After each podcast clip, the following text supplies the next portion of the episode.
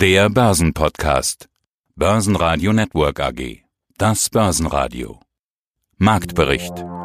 Im Studio Sebastian Leben und Peter Heinrich. Außerdem hören Sie diesmal zur guten Stimmung an den Börsen durch Impfstoffhoffnung den globalen Anlagestrategen Heiko Thieme, zum Goldpreis Allzeithoch die Goldexperten Eugen Weinberg von der Commerzbank und Thorsten Polleit von Degussa.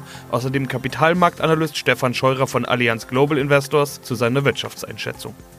Interviews in ausführlicher Version finden Sie unter börsenradio.de oder in der Börsenradio-App. Was folgt auf einen deutlichen Minustag im DAX? Momentan scheint die Antwort klar: ein Plustag. Plus 1,8% auf 12.931 Punkte bis zum Schluss am Mittwoch. Zwischenzeitlich war es noch deutlicher. Die 13.000 Punkte Marke ist zum Greifen nah. Auch die Wall Street eröffnete positiv. Der ATX in Wien legte 1,1% zu auf 2.332 Punkte. Diesmal waren es wieder Gerüchte um den Corona-Impfstoff, der den Anlegern Hoffnung machte. In diesem Fall war es der Biotech-Konzern Moderna aus den USA, die gute Fortschritte meldeten. Heiko Thieme, globaler Anlagestratege. Herr Thieme, Sie haben hier im Heiko Thieme Club schon vor Wochen gesagt, die Märkte stehen zu hoch, wir bekommen eine Korrektur, aber immer wenn der Versuch gestartet wird, so wie gestern oder jetzt letzte Woche, sind in wenigen Tagen die Käufer wieder da. Bei Meldungen über verschärfte Corona-Bedingungen oder neue Lockdowns, wie jetzt in Kalifornien, beziehungsweise auch mehr amerikanische Regionen sind ja im Gespräch, dann fallen die Börsen. Offenbar reicht es aber nicht für einen echten Rücksetzer. Woran liegt das denn?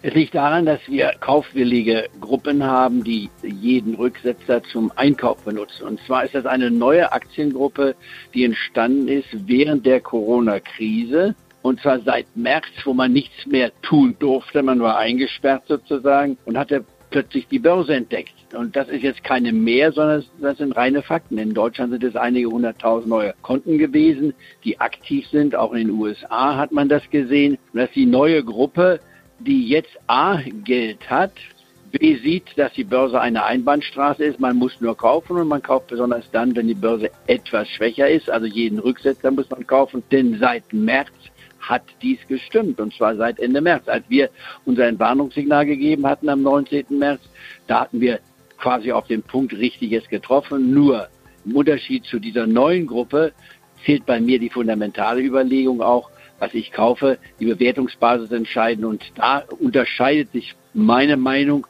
von der Meinung der jetzt willigen Käufer, die jeden Rücksetzer kaufen, zumal es dann auch natürlich eine Aufregung um das mögliche Vakzin oder den Impfstoff gibt, um den äh, Coronavirus.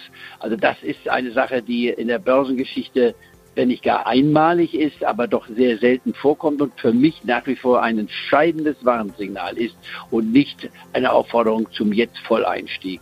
Also heute das Thema Impfstoff, ja, hört man immer wieder. Aber reicht das tatsächlich aus, um den Markt so zu bewegen? Immerhin gibt es solche Spekulationen doch ständig und bisher ist ja gar nichts spruchreif. Außerdem dieser Impfstoff, und das haben wir ja im Heiko Team Club auch schon oft besprochen, den gibt es frühestens irgendwann Mitte 2021, Ende 2021, wenn überhaupt. Was spielt die Börse da jetzt?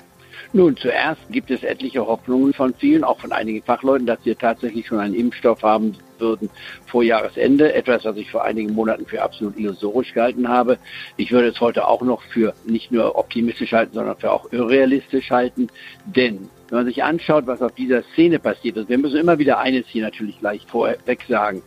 Seit dem Coronavirus sind wir alle Virologen Experten geworden oder glauben es zu sein wir sind es nicht. Wir wissen viel zu wenig über das Virus die Auswirkungen, wie es übertragen wird. Wir tasten uns langsam vor. So geht es den Wissenschaftlern. Nicht anders natürlich bei uns, die wir nur das nachplappern, was wir woanders hören.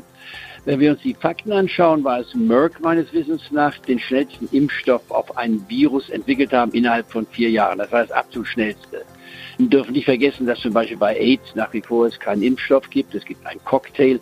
Also hier sind die Vorstellungen aus der Vergangenheit herrührend viel zu optimistisch. Und deswegen, was du gerade gesagt hast, dass wir frühestens im Mitte oder Ende nächsten Jahres einen Impfstoff haben können, würde ich nicht mal verneinen. Aber es könnte sein, bei den massiven globalen Bemühungen, die wir haben, sind ja fast jetzt 80 Unternehmen dabei, die also einen fieberhaft an einem Impfstoff suchen.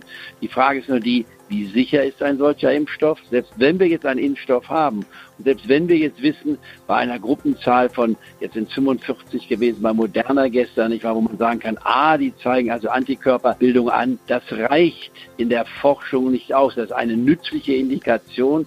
Man muss dann mit Zehntausenden von Patienten arbeiten. Dann muss man den Test laufen lassen, dann muss man sehen, welche Nebenwirkungen es sind. Wer diese Sache sauber machen will und nicht plötzlich eine überraschende negative Nebenwirkung haben will, der braucht mehr Zeit. Quartalszahlen kamen von Goldman Sachs. Die konnten überraschend ihren Gewinn in Q2 sogar steigern mit 2,3 Milliarden Dollar.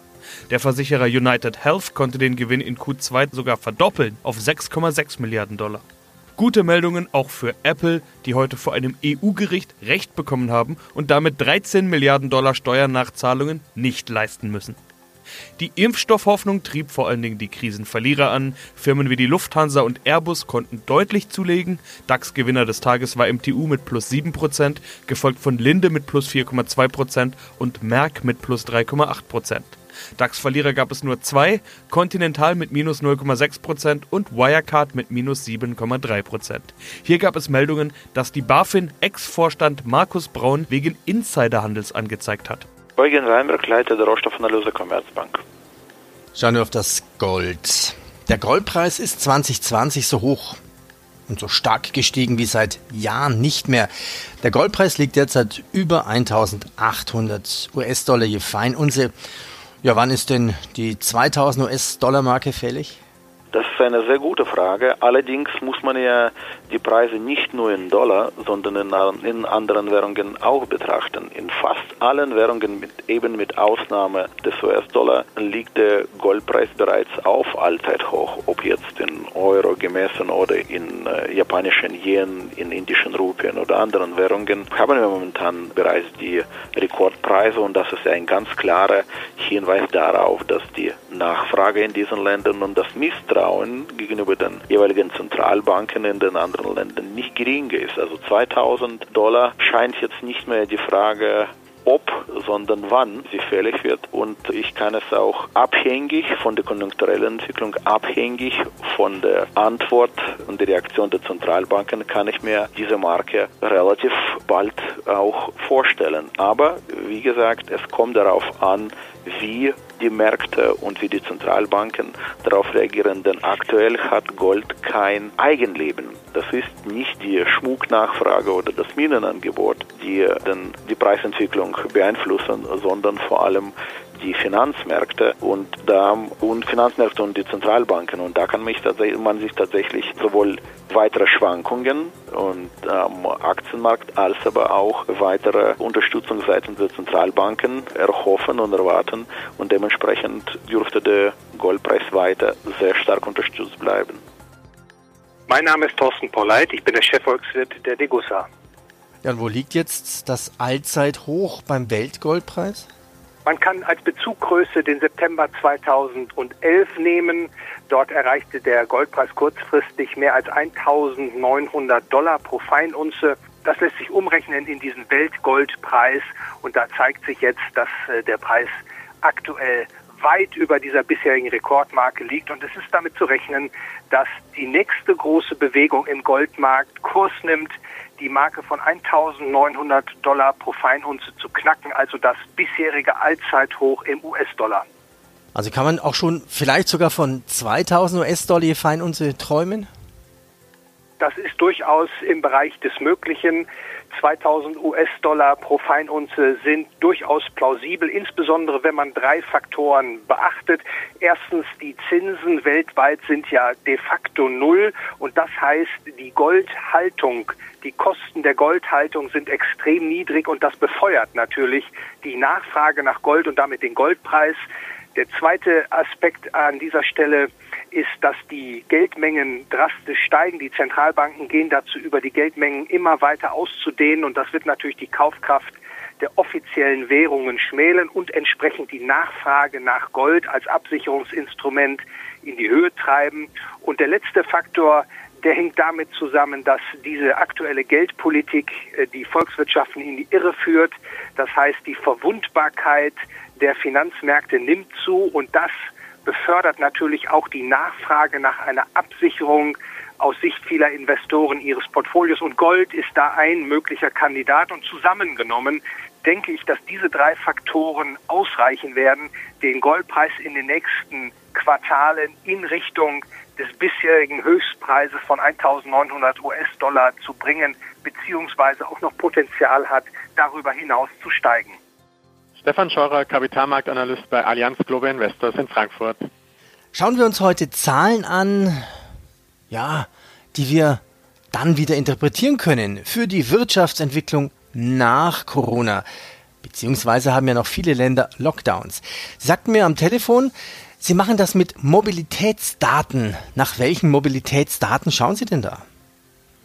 Die können vielerorts sein. Also muss man ganz ehrlich sagen, es ist äh, in der heutigen Zeit relativ einfach auch, solche Daten zu bekommen, auch frei zu bekommen, um mal auch ein Gefühl zu bekommen, wo stehen wir denn eigentlich in der Konjunktur. Und das ist gerade für uns als Ökonomen oder Strategen auch sehr wichtig, um auch im Vorfeld quasi jene Daten oder auf jene Daten Zugriff haben, um dann auch die harten Daten, die ja erst nachgelagert sind, dann auch entsprechend einschätzen zu können und das dann impliziert dann auch auf den Kapitalmarkt zu übertragen. Mobilitätsdaten in dem Sinne jetzt auch anhand von Google nachgewiesen sieht man ja äh, vielfältige Weisen bei diesen Daten. Das heißt, wie viele Leute gehen jetzt mittlerweile in den einzelnen Ländern weltweit zurück in Parks, verbringen die Zeit mehr im Freien als wie zu Hause eingesperrt sozusagen. Oder aber auch, wie viele Bürger und Bürgerinnen gehen zurück ins Büro, wie viele bleiben zu Hause nach wie vor. Und da sieht man schon eine breite Spanne über die Weltkugel, welche Länder stärker diesen Lockdown nochmal impliziert haben oder welche Länder sich quasi mittels eine Lockerung oder Lockerungsmaßnahmen in Richtung der Normalität wiederum bewegen. Und das ist, finde ich, ein sehr, sehr interessantes Bild, dass man da um den Globus gespannt auch hier mit Hilfe dieser Mobilitätsdaten bekommt. Börsenradio Network AG Marktbericht